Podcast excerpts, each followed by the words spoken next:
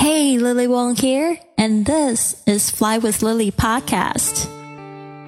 Life can throw us unexpected curveballs of all kinds, from the loss of a loved one, career change, or family problems. For me, it was the loss of my mother and my marriage.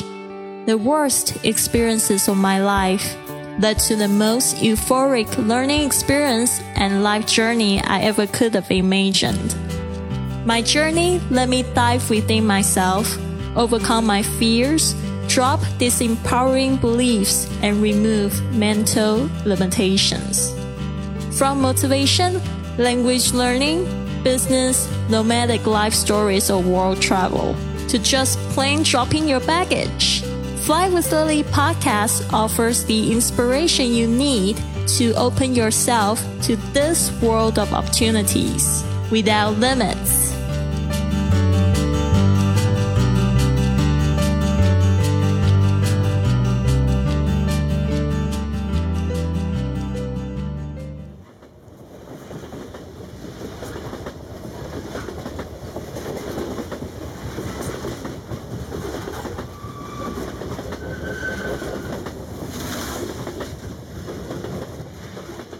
I'm not the same, having seen the moon shine on the other side of the world.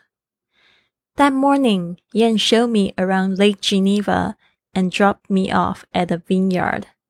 He suggested I hike up the mountain and then hitchhike on Montreux. After that, I was off on my adventure. I was a little bit disoriented and thought it would be too cold for me to go hiking so I immediately found a train station nearby and hopped on the train at random to see where destiny would take me. As luck would have it, the train I took ended up in Montreux. Along the way, I was so excited and mesmerized by the scenic view through the train window. I walked around the small town and time seemed to go by so slowly. Then I asked a clerk about the scenic train which was included in my pass and went on another ride through the mountains to Zweisimmen.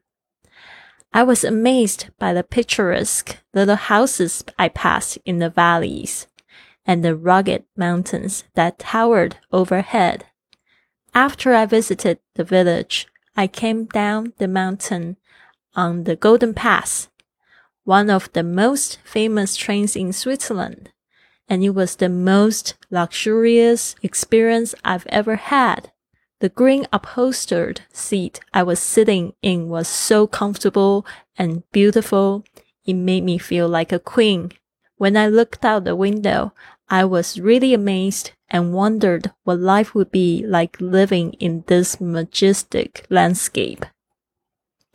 In the evening, I offered to cook dumpling for Yan. He was curious about every step I took when preparing them. He had coincidentally bought me dessert and drinks from a Chinese shop nearby.